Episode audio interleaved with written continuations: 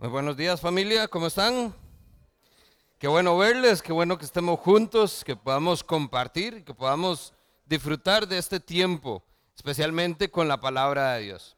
Damos la bienvenida a todos los que nos visitan por primera vez y si usted se está incorporando, déjeme contarle que estas últimas semanas hemos estado dedicando tiempo a ver diferentes encuentros que tuvo Jesús. Le hemos llamado estos encuentros con Jesús porque vemos en ellos una oportunidad de ver cómo Jesús se revela a sí mismo como el Mesías y en estas personas vemos que hay un impacto, no solo en ellos, sino en todas las personas que hay a su alrededor. Estos encuentros son transformadores y una vida transformada transforma también a otras que están ahí. Y vemos incluso que no solo en comunidades, no solo en pueblos, sino en regiones completas. Es lo que sucede cuando Jesús tiene un encuentro con alguien. En este caso, nosotros vamos a ver hoy eh, un encuentro muy, muy particular. Si usted tiene su Biblia por ahí, acompáñeme en Lucas capítulo 5. Si no tiene su Biblia, le recuerdo, puede levantar su mano y le hacemos llegar una para este tiempo. Y vamos a estar entonces en Lucas capítulo 5.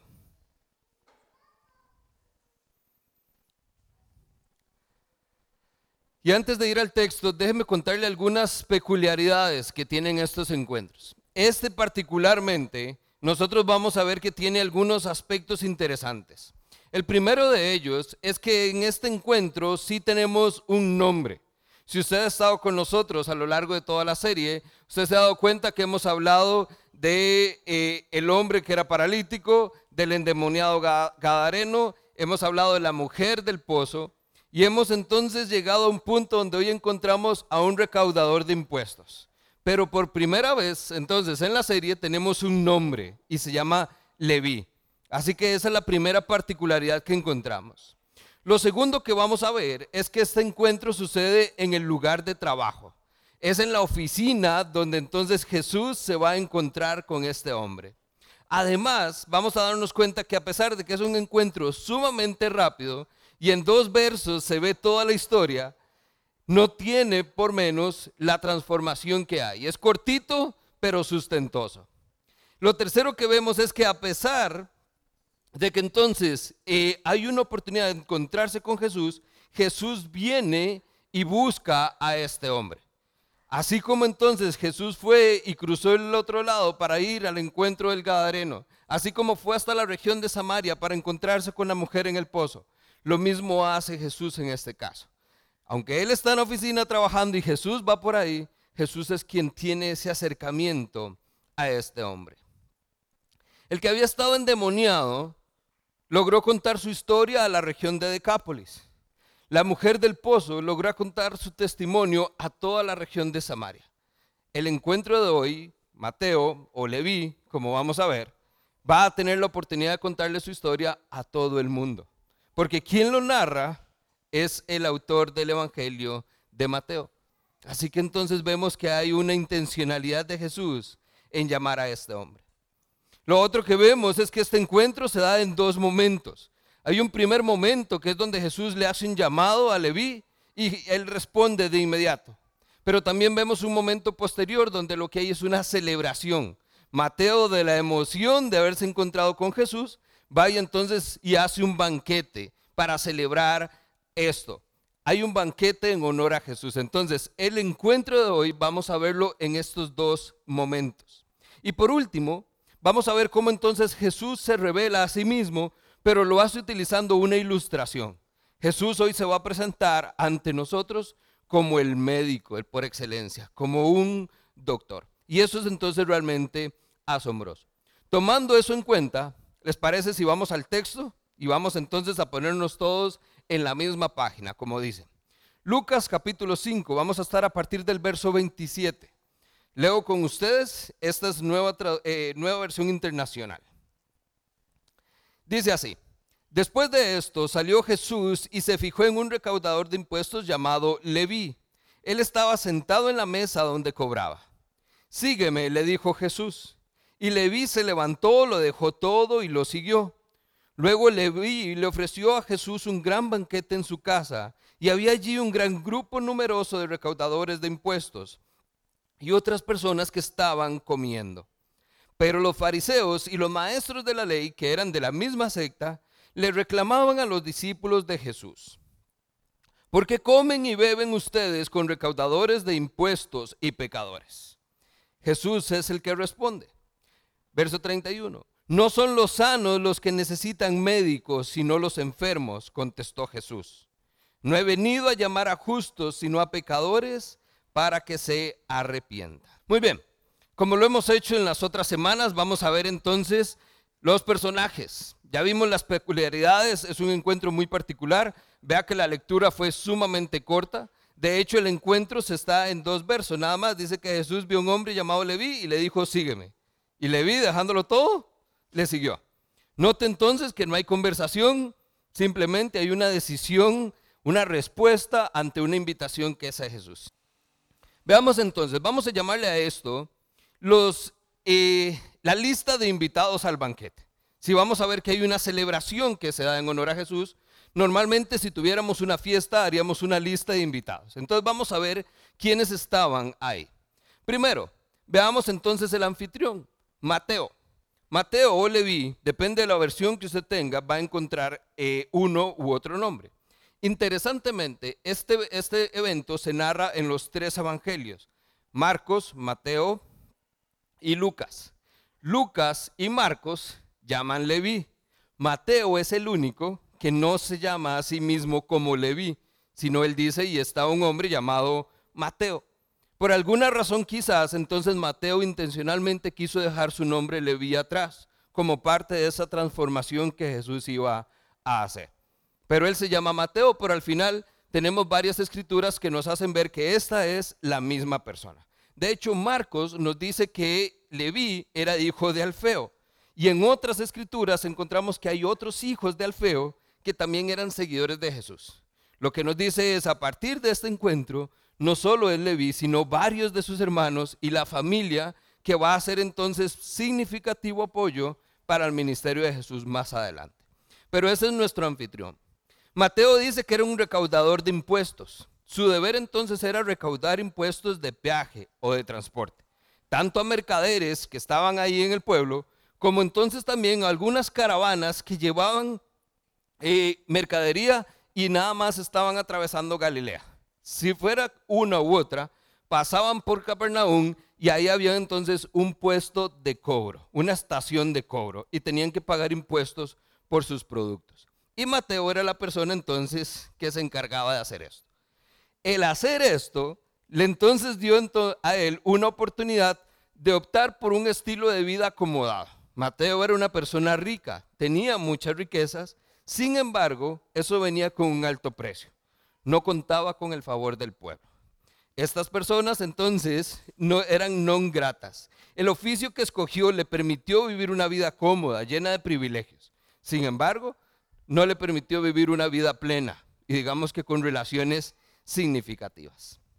Desde su puesto de trabajo, vean lo interesante, Mateo quizás ya podía haber visto a Jesús haber hecho milagros y haber tenido algunas enseñanzas quizás porque el lugar donde estos momentos se dan era como el centro del mercado, por decirlo así, el centro del pueblo. Como que vayamos ahí al centro de Grecia y entonces Mateo, como está ahí todo el mundo pasa por ahí y Jesús ha enseñado ahí, quizás este encuentro que se da personal, ya Mateo lo había visto desde la barrera. Es decir, ya había visto Mateo a Jesús enseñar, sanar enfermos, ver cómo traía consuelo, alivio, descanso y sanación a algunas personas. Quizás entonces Mateo dijo, ahora este es mi momento. Por eso el texto nos dice que Mateo no lo pensó dos veces y dejándolo todo, le siguió. Ahí es entonces donde nosotros podemos ver que a pesar de todo el dinero que podía tener y toda la posición cómoda que le pudo haber dado el respaldo del imperio romano, Mateo seguía teniendo una carencia enorme en su corazón. Él no se sentía bien. Había algo que lo tenía vacío y necesitaba llenar. Ahorita vamos a profundizar en eso. Ese es nuestro anfitrión. Esa es la persona que vamos a ver que entonces, producto de su encuentro con Jesús, hace una fiesta e invita a un montón de gente. Así como vemos a Mateo, vamos a ver entonces una extensión de Mateo, porque Mateo era parte de este grupo que se llama recaudadores impuestos. esos eran conocidos como publicanos. Los publicanos se les llamaba así porque Galilea era uno de los centros de comercio importantes. Ahí había una comunicación del mundo antiguo y Capernaum era uno de sus pueblos fronterizos y un puerto adonero. Es decir, había mucha gente que iba y venía. Y como esto se daba así y había que cobrar estos impuestos, los publicanos resulta que era un grupo de judíos que, habían, que se habían puesto más bien a disposición del imperio romano. Y vean lo que hacían. Roma decía, en un año estas personas tienen que pagar tanto de impuestos. Entonces, los publicanos lo que hacían es que pagaban a Roma por adelantado una cuota de impuestos. ¿Cuánto pide Roma? Tome, aquí está. Ese era su trabajo, su negocio. Entonces, en el año y en el día a día, estos recaudadores de impuestos comenzaban a recaudar entonces localmente. Eran puestos de recaudación. ¿Qué les dio entonces la oportunidad? Y obviamente vieron el negocio. Ya habiéndole pagado a Roma lo que correspondía, pues le puedo pedir 100 más por aquí, 100 más por allá, un poquito más por aquí. Y cuando se dieron cuenta, entonces comenzaban a llenarse los bolsillos. Y por eso es que normalmente se sabía que eran personas adineradas. Riqueza, pero riqueza mala vida, ¿verdad? Eran entonces conocidos por la mala fama de ser ladrones gente de su propio pueblo. Era judíos robándole a judíos. Con el visto bueno y la aprobación de Roma, sus opresores. Entonces se da cuenta porque es que puede tener sentido que estas personas no tuvieran el agrado del pueblo. No eran las mejores personas en ese caso. Pero esos son los publicanos. Por eso es que usted va a ver que entonces este grupo particular es el que va a estar ahora entonces en la lista de invitados al banquete. Dice el texto, verso 29, dice que había allí en el banquete un grupo numeroso de recaudadores de impuestos. Otras versiones dice de publicanos. Entonces, por eso están en nuestra lista de invitados. ¿Quién más está ahí? Los amigos de Leví. El mismo verso 29 dice, y otras personas que estaban comiendo con ellos. Esto es lo que dice Lucas. Nosotros vamos a ver que depende de la versión que tenga, usted va a encontrar que dice y otros pecadores. O Mateo, cuando lo narra, en la nueva traducción viviente lo describe como y habían otras personas pecadoras de mala fama. Cualquiera que sea entonces la traducción que utilicemos, ya comienza a darnos una idea del tipo de personas que habían en la mesa. Recaudadores de impuestos, considerados ladrones y también entonces personas de mala fama. Cuando usted escucha que es un pecador de mala fama, ¿qué se le viene a la mente? Estamos todos en la misma sintonía, ¿verdad? Gente no muy bien vista, gente de la cual entonces usted probablemente va a tener cierta distancia, cierto rechazo.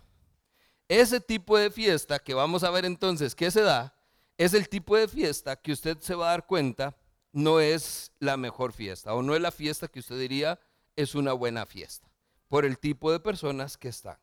Y ahí es entonces donde nos da un poquito ya de, eh, de perspectiva en cuanto a cuál es la aplicación. Porque vea que ya con solo eso, ya estamos juzgando. Solo por quienes vemos en la lista de invitados, ya estamos pensando cuál es el tipo de fiesta que hay. Pero ahorita llegamos ahí. Estas otras personas entonces le llaman pecadores. De ahí, de este momento y de este juntar a los recaudadores de impuestos o publicanos con los pecadores, es donde usted quizás ha escuchado la famosa frase que Jesús era amigo de publicanos y pecadores. Eso lo vamos a encontrar más adelante. Mateo lo va a narrar y lo va a poner desde esta perspectiva. ¿Por qué? Porque a partir de ese banquete, a partir de esa lista de invitados que se dio ahí, esto fue algo frecuente. Y los fariseos comenzaron a reprocharle a Jesús porque es que él se juntaba con publicanos y pecadores. Este término pecadores, para entenderlo un poquitito más, en este contexto, está haciendo referencia a personas judías que no necesariamente vivían cumpliendo la ley, como si lo hacían fariseos o judíos tradicionalistas. Vivían al margen de un judaísmo oficial. En muchos casos porque eran consideradas personas inmundas o tenían un contacto frecuente con gente gentil. Ahí es donde entonces tenemos que recordar la historia. Estas personas judías creían que entonces todo lo que ellos hacían estaba bien y todo lo que los gentiles hacían estaba mal y era impuro.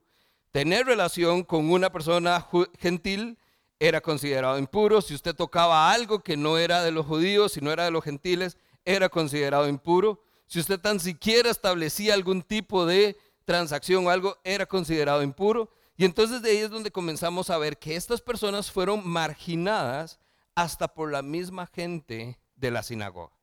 Vea lo interesante acá. Nosotros estamos viendo que incluso el lugar donde ellos podrían haber encontrado restauración fue el primer lugar que les cerró las puertas. Lo cual entonces nosotros lo vemos hoy de la misma manera. Imagínense que nosotros hiciéramos una lista de, de invitados en la iglesia el famoso reservé si buple, y ahí hay alguien en la lista, a ver, ¿usted cómo está? Sí, usted sí, usted no. Y entonces excluimos a personas porque por su relación, por su contexto, por sus costumbres, por su comportamiento, no son dignos de estar en la sinagoga, no son dignos de venir al centro de adoración. Y entonces vemos como los fariseos comenzaron a excluir a estas personas, no solo de la sociedad, sino del lugar donde pudieron haber encontrado restauración. Lo cual entonces pareciera que comienza a tener sentido con nosotros hoy también. Hay muchas personas que ven en la iglesia el último lugar a donde se podrían acercar. El primer lugar donde pueden encontrar sanación, pero pareciera que es el último en la lista. ¿Por qué? Porque ahí juzgan, porque ahí señalan, porque ahí me ven mal. Tal y como lo estamos haciendo nosotros, inconscientemente al ver la lista de invitados. Marcos 2.15, cuando hace la narración de este momento, dice que habían ya publicanos y pecadores comiendo con ellos, pero Marcos también dice, pues ya eran muchos los que seguían a Jesús. Cuando dice muchos seguidores de Jesús, no es que había un buen grupo de seguidores de la lista que usted creería, es muchos de este tipo de seguidores muchos publicanos, muchos pecadores, mucha gente de mala fama, eran los que ya estaban siguiendo a Jesús. Esas son las personas que están ahí. Cuando vemos entonces y repasamos la lista, tenemos a Mateo, que es un recaudador de impuestos, a los publicanos o sus compañeros de trabajo, otros recaudadores de impuestos, y tenemos a pecadores o gente de mala fama. De ahí vamos entonces con la lista. Número cuatro, ¿quién más está invitado? Jesús. Jesús de hecho es el invitado de honor. Por otras narraciones, Mateo particularmente es el que dice, y entonces sucedió que Mateo hizo un, honor, eh, hizo un banquete en honor a Jesús. Quiere decir que la celebración tenía propósito. Mateo quería agradecerle a Jesús lo que había hecho por él, pero vamos a ver más adelante que también Mateo quería que sus amigos conocieran también a quien había hecho el cambio en él. Jesús entonces es el invitado de honor. Tres razones. Número uno, si vemos acá, vea que entonces es Jesús quien se acercó a Mateo. No es Mateo el que busca a Jesús, a pesar de que ya lo había escuchado, de que había visto lo que hacía. Nuevamente, ¿quién toma la iniciativa? Jesús. Jesús acude a su encuentro y no solo eso. Número dos, Jesús es quien extiende la invitación. Jesús es el que le llama y le dice, sígueme, sígueme, es lo que le está diciendo. Y número tres, nótese que en todo el encuentro y toda la narración, a pesar de que son dos versos, Jesús es el que habla. Mateo, sígueme. Punto. Vea que de hecho no tenemos respuesta a Mateo. Mateo no dice, y Mateo respondió, sí. Y Mateo dijo, y Mateo dio gracias, nada. Nada más dice, y dejándolo todo, Mateo lo siguió pero es como parte de la narrativa. Entonces lo que vemos es una respuesta natural a ese llamado, pero no hay conversación. Así como lo vimos en el encuentro pasado con la samaritana, donde fue una conversación, era Jesús y la mujer hablando, discutiendo, conversando. En este caso es un simple llamado que termina en una respuesta de obediencia. Cuando Jesús dice hacia el último verso, verso 32, no he venido a llamar a los justos, sino a pecadores para que se arrepientan. Jesús, vea que antes de esto, que es una de las frases poderosas que vemos ahí, dice que no son los sanos los que necesitan médico. Entonces, esa es la revelación del Mesías, verso 31. ¿Qué es lo que está diciendo Jesús? Hay gente enferma y la gente enferma necesita un doctor. Y Jesús dice, yo soy ese doctor. Implícitamente, y Mateo nos da un poquito más de profundidad en esto, porque Mateo era judío, recuerde, Lucas es nada más una investigación, Lucas está poniendo lo que son hechos. Mateo tiene más conocimiento de las tradiciones judías. Mateo nos dice que cuando él escucha a Jesús diciendo que necesitan médico, en Éxodo, en Éxodo capítulo 15, verso 26, en el Salmo 41, verso 3, o en el 147, verso 3. En estas resulta que hay una revelación de Jesús, perdón, de Dios como un Jehová Rafa, que es Dios mi sanador. Recuerde que en el Antiguo Testamento Dios se le conocía por esos nombres, Dios mi salvador, Dios mi libertador, y ahí van otros nombres. En este caso, ese Dios mi sanador es lo que Mateo muy probablemente está escuchando cuando Jesús dice, no necesitan a alguien más más que un médico, porque las personas enfermas, eso es lo que necesitan. Si vemos entonces la revelación que hay implícita, para nosotros quizás no es tan personal, porque no estamos con esto, pero en el contexto judío, donde usted se sabía esto de memoria, y Jesús dice, los que están enfermos necesitan un médico. ¿Qué cree entonces que está diciendo Jesús? Si los que están enfermos necesitan un médico, ¿qué está diciendo Jesús? De aquí estoy. Yo soy el médico. Yo soy el doctor.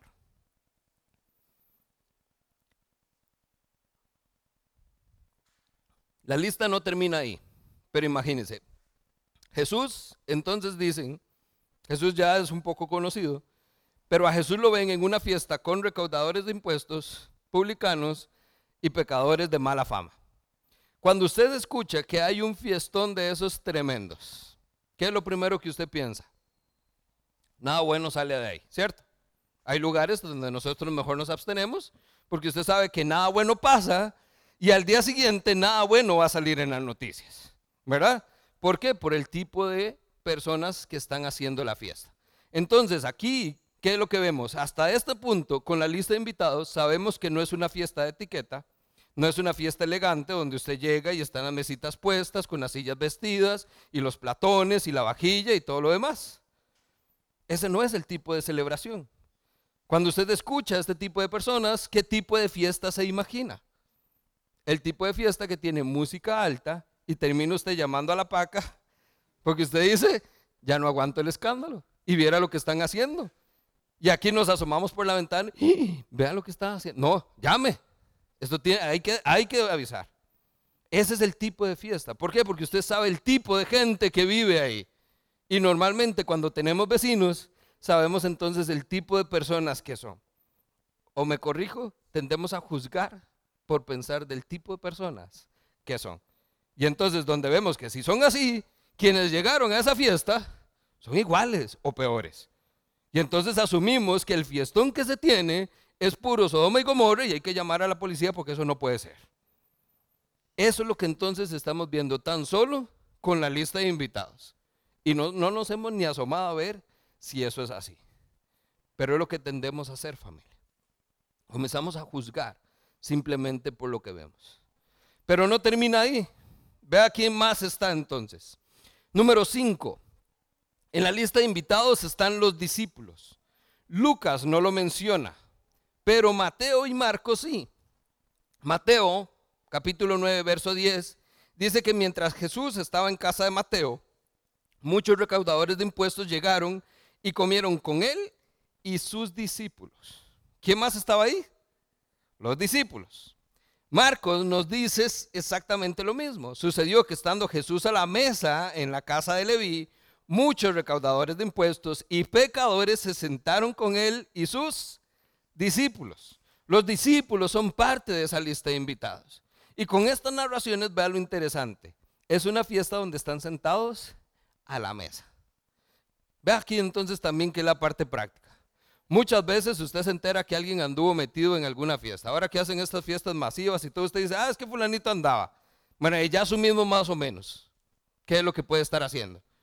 Pero el que usted lo vean sentado en la mesa, a la hablar del cumpleañero, con las botellas en la mano, ya eso dice más todavía. Tendemos a juzgar más fuerte, es que usted no solo estuvo ahí. No, yo fui, pero no hice nada. No, yo fui, pero yo nada más estaba viendo. Yo estaba cuidando a los demás, dicen por ahí. Pero ya ahí está. Bueno, ahí está bien, lo dejamos pasar. Pero a los que están sentados en la mesa, con el ojo meneado, ahí celebrando, ahí ponemos más el ojo. Y dice que en la mesa principal estaba Mateo, Jesús, los recaudadores de impuestos, las personas de mala fama y los discípulos. Todos en el mismo lugar, sentados a la mesa. Una cosa es que usted permita que lleguen, otra cosa es que usted lo siente en la mesa. Ya eso es apertura, ya eso es recibimiento, eso es hospitalidad. Y nuevamente, los discípulos son judíos. Ellos habían sido criados diciendo, usted no se junta con esa gente. Usted no se acerca, usted no los recibe, usted no los trata. Pero aquí están todos sentados a la mesa. Cuando entonces pasa esto, esta es la pregunta que viene a mi mente. Uno es cómo entonces se atrevieron a estar entre tanta gente. Pero ahí es entonces donde yo veo un poco de obediencia. Si Jesús está y él se sentó y él comió, pues démosle a la bendición sentémonos y comamos. Pero esto es lo otro que a mí me llama más la atención cuando vemos que los discípulos son parte de esta historia. Cuando vemos que Jesús llama a Leví, imagínense que entonces dice, Jesús iba de camino, Jesús iba de paso, no es que llegó ahí nada más, iba de paso, paró a llamar a Leví. Jesús iba con sus discípulos. ¿Quiénes estaban ahí? Pedro, Andrés, Jacobo y Juan los discípulos que ya habían sido llamados por Jesús, los discípulos a los cuales ya Jesús también les había dicho, sígame. Y ellos dejándolo todo, lo siguieron. Pues ahí van estos cuatro discípulos con Jesús. Jesús hace una paradita estratégica. Mateo, vámonos, síganos. Y Mateo lo siguió. Hasta ahí todo bien. Pero entonces démosle vuelta al detrás de cámaras y pongamos entonces el enfoque en estas cuatro personas. Porque Mateo y nos está hablando que estaba Andrés, Jacobo, Pedro y Juan. ¿Ellos eran qué? Discípulos de Jesús. ¿A qué se dedicaban antes? A pescar. El pescado era parte del producto que se mercadeaba. Por lo tanto, tenían que pagar impuestos. Ah, irónico, ¿a quién le pagaban impuestos? A Mateo. Cuando Jesús hace el llamado a Mateo, estos discípulos quizás están pensando, Jesús, un momentito nada más. Usted sabe la cantidad de plata que nos ha robado este hombre. Usted sabe la estafada que nos ha dado Mateo durante años.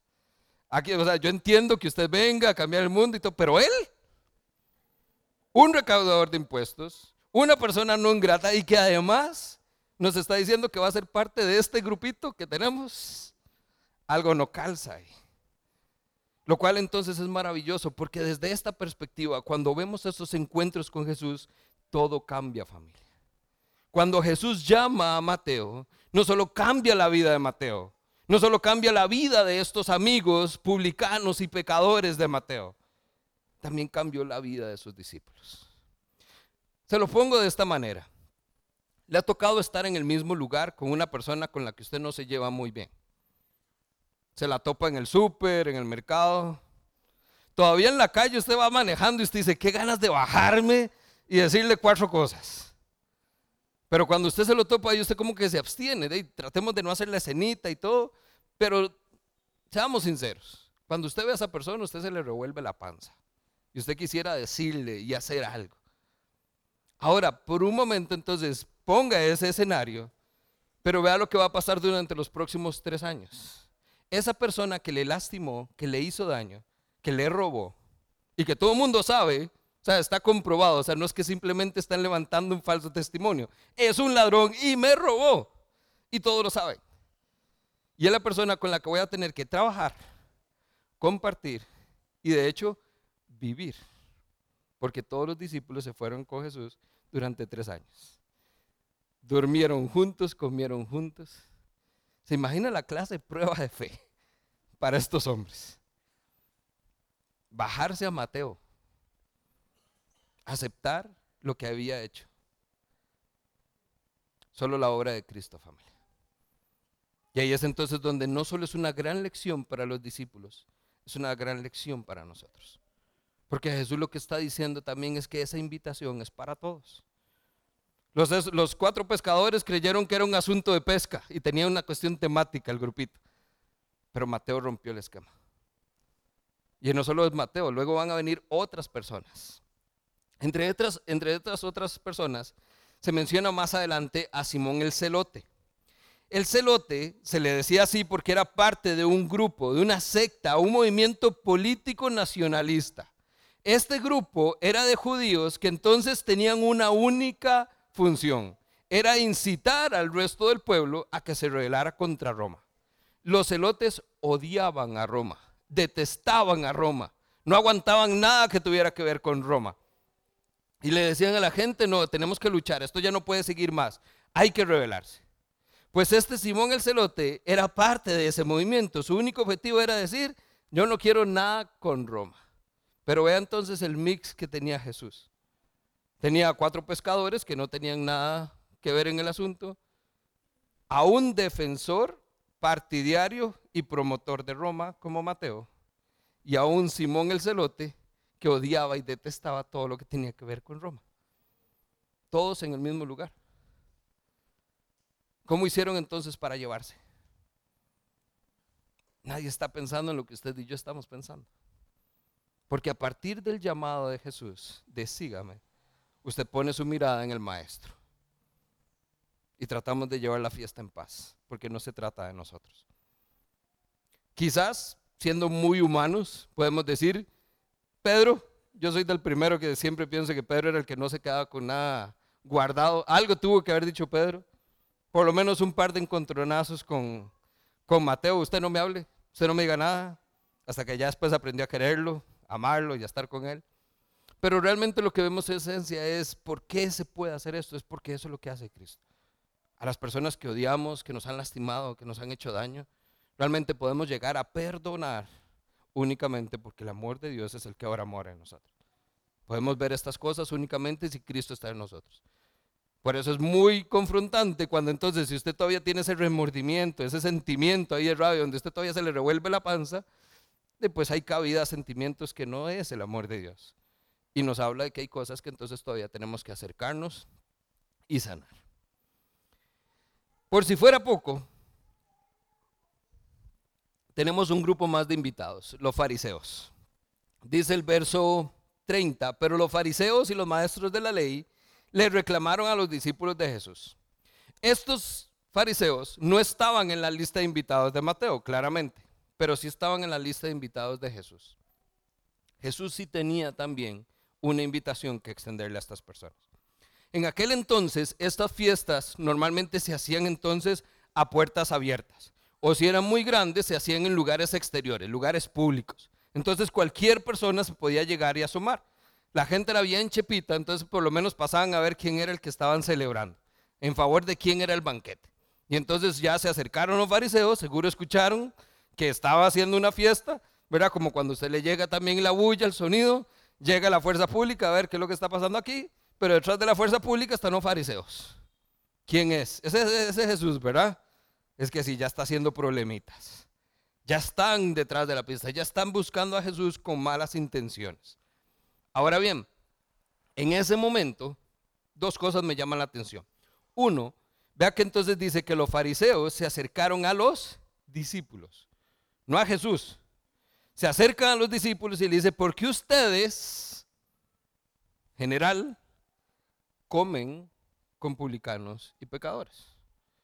Otras versiones, cuando narran esto, en la traducción viviente, por ejemplo, dice, ¿por qué es que usted, porque es que Jesús y los discípulos y su maestro se atreven a comer con semejante escoria? resumen los dos tipos de personas en escoria. Y ahí es entonces donde usted dice, bueno, suena fuerte y quizás todo lo pensamos, pero ya decirlo, usted sabe que es una grosería. Ya decirlo quiere decir que entonces para yo señalar a alguien como una escoria, ya quiere decir que yo asumí una posición más alta, más arriba, donde entonces yo estoy mejor y por eso señalo y puntualizo. Porque es que ustedes ya los metieron a todos en un mismo saco. Comen con este tipo de gente. En ese momento, quien sale a responder, ¿quién es? Jesús y viene con esta declaración. No son los sanos los que necesitan médico, sino los enfermos. No tiene nada que ver con la comida. Jesús está muy atento. Jesús está sentado, ya vimos, comiendo en el vacilón, pero Jesús está atento. ¿Por qué? Porque ahí es entonces donde Jesús con esto viene y hace la invitación también a los fariseos a unirse al banquete. Solo que no lo entendieron. O si la entendieron, no la quisieron aceptar. No hay nada que muestre mejor la diferencia que había entre Jesús y los fariseos. Jesús aceptó estar con ellos, los abrazó, los amó y comió con ellos, compartió con ellos. Los fariseos lo único que se encargaban era de evitarlos todo lo posible, de señalarlos, de juzgarlos y de incluso cerrarles las puertas en las sinagogas. Pero a pesar de eso, Jesús igual les dice, no son los sanos los que necesitan médico, sino los enfermos. Ahora, tenemos que aclarar algo acá. Las palabras de Jesús no solo son una respuesta a la insinuación de los fariseos, sino una invitación a que reflexionaran sobre su propia condición. Cuando Jesús dice, no son los sanos los que necesitan médico, no está diciendo que ellos son sanos. Sí está puntualizando que los enfermos son los que necesitan el médico. Más adelante lo vuelve a decir, los pecadores son los que yo quiero que se arrepientan. Está viendo la condición que hay en su corazón. Pero Jesús también les está diciendo, ustedes no son los sanos y ustedes no son los justos. Les está evidenciando que ellos también son parte de. Ustedes vienen aquí a señalar que estas personas son una escoria, que lo que están haciendo, que cómo nos atrevemos nosotros a juntarnos con este tipo de gente. Pero es como si Jesús le dijera, ustedes son ese tipo de gente también. Ustedes se creen muy justos, pero no lo son. Ustedes creen que están bien, pero no lo están. Esa invitación, así como entonces ya vimos que es a los discípulos, a Mateo, a cualquiera de nosotros, también incluye a los fariseos. Jesús los invita no solo a este banquete, sino al banquete celestial, al banquete de las bodas del Cordero, que se va a celebrar más adelante. Pero ahí están los fariseos también. Punto número tres. ¿Qué vemos entonces acá? La condición de todos. Jesús está viendo corazones enfermos y se presenta a sí mismo como el doctor. En cada encuentro que nosotros hemos estudiado hemos visto cómo Jesús ve una necesidad física y Jesús toma esa necesidad física para luego llevarlos a ver su condición espiritual. Al paralítico, ¿qué es lo que ve? No puede caminar. Bueno, entonces lo sana. Toma, levanta tu camilla y vete, camine. Al hombre endemoniado le quita los demonios. Imagínese el tormento que había en su cuerpo, lo libera su cuerpo, su mente. Con la mujer del pozo, hay una necesidad física en su corazón, el amor, la dignidad. Jesús la restaura. Pero a cada uno de ellos también les restauró su parte espiritual al revelarse como el Mesías, se dan cuenta que ya incluso su parte física, a pesar de haber sido sanada, a pesar de haber sido atendida, realmente vieron la condición de su corazón. Y Jesús les ofreció una oportunidad. Este no es la excepción. Mateo quizás no lo vemos como alguien que se presenta enfermo puntualmente, pero sí vemos que es una persona que su corazón muestra un gran vacío que nada puede llenar. Pero también vea que lo que hace Mateo. Ese corazón también nos muestra ternura. De cierta manera, yo me pregunto, ¿por qué Mateo hizo el banquete? Porque Mateo dijo, si me voy a ir con Jesús, antes de irme, voy a asegurarme que todos mis amigos sepan quién fue el que hizo la obra. Cuando ellos se pregunten, ¿por qué es que usted lo dejó todo? ¿Cómo es que usted dejó este estilo de vida? ¿Cómo es que usted de verdad tan fácilmente se deshace de todo por seguir a Jesús? Bueno, entonces déjenme contarles, además, no se los voy a contar yo, déjenme presentarle a la persona que hizo que esto fuera posible. Pero estando ahí en ese banquete, vea que estamos todos ahí metidos. Mateo, los publicanos, los pecadores, gente de mala fama, los discípulos, los fariseos y nosotros. Póngase usted en el cualquier lugar, de todos los personajes, con algunos se identifica. Y ahí estamos todos. Y es en ese momento donde este pasaje, donde Jesús dice, no son los sanos los que necesitan médico. Ahí nosotros podemos ver que la condición de todos está siendo afectada. Tenemos corazones enfermos, corazones ciegos por una religión. Ahora, veamos el caso puntual de los fariseos. Los fariseos se consideraban sanos, eran los que se consideraban fuertes, rectos, eran los que cumplían con todo lo que la religión decía, pura tradición. Pero entonces, ¿qué es? Les permitía muy fácil decir, es que ellos, por eso les dice, ¿cómo ustedes se juntan con ellos? ¿Qué tienen ellos? Nada. Pero desde su perspectiva, nosotros estamos bien, ellos están mal. Nosotros cumplimos, ellos no cumplen. Nosotros estamos sanos, ellos están enfermos. Nosotros somos fuertes, ellos son débiles. Esa posición es la que entonces nosotros vemos que cuando Jesús dice, no he venido a llamar a justos, sino a pecadores para que se arrepientan, no está diciendo que los fariseos eran justos. Está diciendo que los que comieron con el otro grupo, que los que estaban ahí sentados a la mesa, era una invitación que habían recibido y que ellos también podían recibir. De cierta manera también los fariseos necesitaban médico, necesitaban arrepentirse y necesitaban que delante de Dios fueran declarados justos. Pero este no era el caso. Su corazón estaba endurecido. Los fariseos pretendían ser espiritualmente mejor que cualquier otra persona. No tenían necesidad de médico. Consideraban que los publicanos, los gentiles y todas las otras personas a los cuales atendían estaban cegados, estaban padeciendo por enfermedades del alma. Pero ellos estaban bien. Ahora, porque es que hay que entenderlos ahí. ¿Cuál de ustedes ha ido al doctor cuando está bien? ¿Cuántos de ustedes aprovechan ahí el famoso chequeo anual? Usted no se siente mal, pero ahí vamos. No. ¿Cuándo vamos al médico?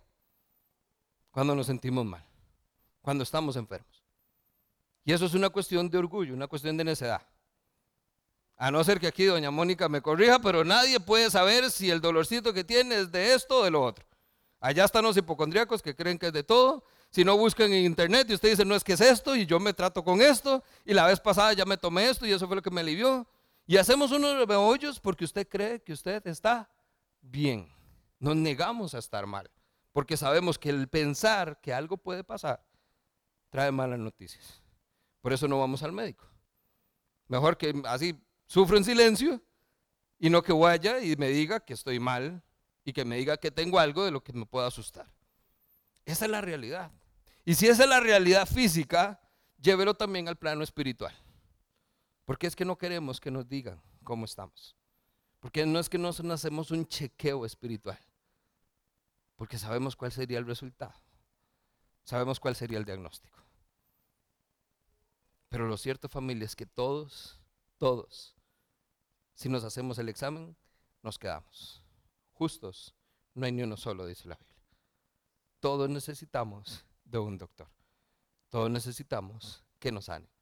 Pero entonces imagínese el orgullo, la arrogancia, la altanería de estos fariseos de decir, Jesús, gracias, pero ya nosotros nos chequeamos y estamos bien. Ya cumplimos todos los mandamientos, ya hicimos todo lo que se pidió, estamos al día con la ley, no necesitamos. No, pero es que, no, no, gracias. Menospreciamos a Cristo. Nos creemos autosuficientes. Usted dice que estamos mal, pero no, véame. La única razón para considerarse aprobado por Dios era que habían usurpado la silla de juez. Esa religiosidad externa, sin una transformación, sin un encuentro personal con Cristo, había severamente cegado el entendimiento de estos fariseos. Por eso señalaban tan fácil. sin ver primero cuál era su condición. Por esa razón, incluso Mateo dice en el capítulo 9, verso 13, cuando les pone la frase, no son los sanos los que necesitan médicos, sino los enfermos. No he venido a llamar a justos, sino a pecadores para que se arrepientan. Mateo agrega esto en la descripción y solo lo hace Mateo. Lucas y Marcos no lo ponen. Ahora entonces ustedes vayan y aprendan el significado de esta escritura. Quiero que me tengan compasión, no que me ofrezcan sacrificios. Les está citando a los maestros de la ley, ley del Antiguo Testamento. Yo no quiero sacrificios. ¿Qué es lo que quiere Cristo? Arrepentimiento. ¿Ustedes creen que haciendo todas esas cosas están bien? Eso no es lo que yo pido. Yo pido un corazón arrepentido. Y vea la, la clase de exhortación. Vayan y ustedes aprendan lo que dice esta escritura. A un maestro de la ley. A alguien preparado. A alguien que en teoría lo sabe. Dice, no, no, usted no ha hecho bien la tarea. Vaya, saque el ratito y entienda bien qué significa esa enseñanza. Yo no quiero sacrificios. Yo lo que quiero es que se arrepientan. Concluyo. Y en este caso quisiera usar más bien preguntas, no tanto afirmaciones puntuales, conclusiones específicas a las que podamos llegar, sino preguntas que inmediatamente nos lleven a una reflexión inmediata y una aplicación en nuestra vida. La primera pregunta que me surge a mí, después de ver entonces este encuentro, ¿por qué le vi? ¿Por qué un recaudador de impuestos? Y así como lo vimos con la mujer, ¿por qué no? ¿Por qué no le vi? ¿Por qué no un recaudador de impuestos? Ahí nosotros lo que estamos viendo es que Jesús está demostrando la grandeza de su misericordia y le está enseñando a todos que nadie está fuera del alcance de su salvación. La invitación a seguirle es para todos. La invitación al banquete de las bodas del Cordero es para todos. Todos estamos invitados. ¿Por qué no le vi? ¿Por qué no yo? ¿Por qué no usted? Primera Timoteo, capítulo 1. Pablo tiene quizás una condición muy similar a la que Mateo está experimentando. Imagínese a Mateo sentado entonces en la mesa con todo este montón de gente donde Mateo dice, aquí no hay nada bueno. Pero si me tengo que ver yo, Mateo probablemente pensaría, yo soy el peor. Lo mismo pensaba Pablo. Este mensaje es digno de crédito y merece ser aceptado por todos. Que Cristo Jesús vino a salvar a los pecadores, de los cuales yo soy el primero. Pero precisamente por eso Dios fue misericordioso conmigo, a fin de que en mí, el peor de los pecadores, pudiera Cristo mostrar su infinita bondad. De esta manera llegué yo a ser ejemplo para los que creyendo en Él recibirían la vida eterna. ¿Por qué Mateo? Porque si no fuera por Mateo, si no fuera por ese llamado, si no fuera por ese encuentro, tendríamos una cuarta parte de la vida de Jesús que no estaría aquí. Hay un propósito muy intencional.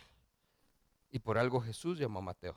Y por algo Mateo registró su encuentro personal y otros encuentros donde Jesús demostró su poder y su autoridad.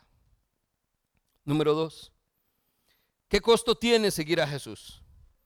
Esto nosotros lo hemos tenido, parece como una temática. Cada cierto, cada cierto tiempo usted va a escuchar que hablamos del costo de seguir a Jesús. Hablamos mucho de hacer discípulos. Nos entrenamos para ser discípulos. Pero eso tiene un costo, esto no es gratis. Eso conlleva un sacrificio. ¿Qué costo tiene? Para Mateo fue todo. Dice el texto que Mateo lo dejó todo. Cuando vemos eso, vea que entonces es, Mateo está en su lugar de trabajo. Dice que es como una cabinita en la cabineta que había Mateo, una libreta, dicen que Mateo tomaba muchos apuntes, era muy bueno con los números, entonces quizás una libretita. ¿Y qué había además ahí? El dinero que recaudaba. Esa era la vida de Mateo. Dinero y trabajo, porque no había nada más. Y dejándolo todo, lo siguió. Todo lo dejó. Ya les hemos hablado de esta serie de The Chosen. Es una serie que presenta personajes. Si usted ha tenido la oportunidad de verla, eh, sabe a qué me refiero y si no, le vuelvo a hacer la invitación para que la vea. da una perspectiva interesante de cómo pudo haber sido. Cuando vemos a Mateo, literalmente Mateo, cuando Jesús desde el otro lado de la calle le dice, Mateo, sígame, Mateo nada más entonces lo vuelve a ver, sale de la cabinita, le pone llave, se la entrega al soldado romano, que era un custodio, obviamente porque había plata, y el romano es el que le dice, Mateo, ¿qué está haciendo? Me voy. Mateo, pero ¿cómo va a dejar usted todo? No lo necesito. Mateo, pero es que vea las riquezas, es el, usted cuenta con el apoyo del pretor de Roma, o sea, nadie más tiene lo que usted tiene. Y es como si Mateo dijera, no me importa. Todo, sus riquezas, su vida, todo quedó en ese lugar. Eso es lo que implica seguir a Jesús. Por eso es que muchos de nosotros a veces cuando nos hacemos la pregunta, ¿por qué es que no? ¿Por qué es que no se ha dado? ¿Por qué las cosas no se ven? ¿Por qué es que no estamos ahí? Familia, porque no lo hemos entregado todo. Seguimos aferrándonos a una parte. Pero ese es el, ese es el tema. Hace poco conversaba con una persona y yo lo que le decía es, entienda que al final el entregarlo todo es entregarlo todo. Podemos tener 30 años en la iglesia diciendo que lo hemos entregado todo, pero al final la misma vida nos hace ver que no es así que nos hemos engañado hasta nosotros mismos, creyendo que le hemos entregado todo, pero aquí estoy aferrado. Dios, aquí está mi vida, haga conmigo lo que quiera, pero hoy no, pero todavía no, pero con esto no. Seguimos aferrados y hay que dejarlo absolutamente todo. Y número tres, me pregunto por qué en ocasiones, o casi siempre debería decir, nos creemos mejores que los demás. Porque es que nosotros nos ponemos como fariseos modernos y comenzamos a señalar a esta gente al otro lado de la calle por el fiestón que se tienen, como si ellos fueran peores que nosotros. Como si mi pecado no fuera tan grave como el de ellos. ¿Por qué? Somos y actuamos como ellos. Señalamos a aquellos cuyo pecado es más visible, pero olvidamos que mientras nuestro pecado esté oculto, no nos vamos a dar cuenta que necesitamos un doctor. Es el mismo caso. Cuando yo traigo mi pecado a la luz, me doy cuenta que estoy enfermo. Y cuando estoy enfermo, viene el doctor. Con la diferencia que Cristo viene y viene preparado. A pesar de que es un médico misionero, Cristo viene con el diagnóstico, con el tratamiento y con las pastillitas para que usted reciba el dolor y el consuelo por los próximos días mientras se compone. El paquete completo. Pero mientras sigamos señalando, mientras sigamos creyendo que son otros los que necesitan sanación, y no vea yo mi pecado evidente delante de mí, no me voy a dar cuenta que cuando Jesús dice que Él vino por los pecadores que necesitan arrepentirse, ahí yo levanto mi mano. ¿Qué nos llevamos entonces de algo como esto? Mucha reflexión y una oportunidad para hacer las cosas diferentes.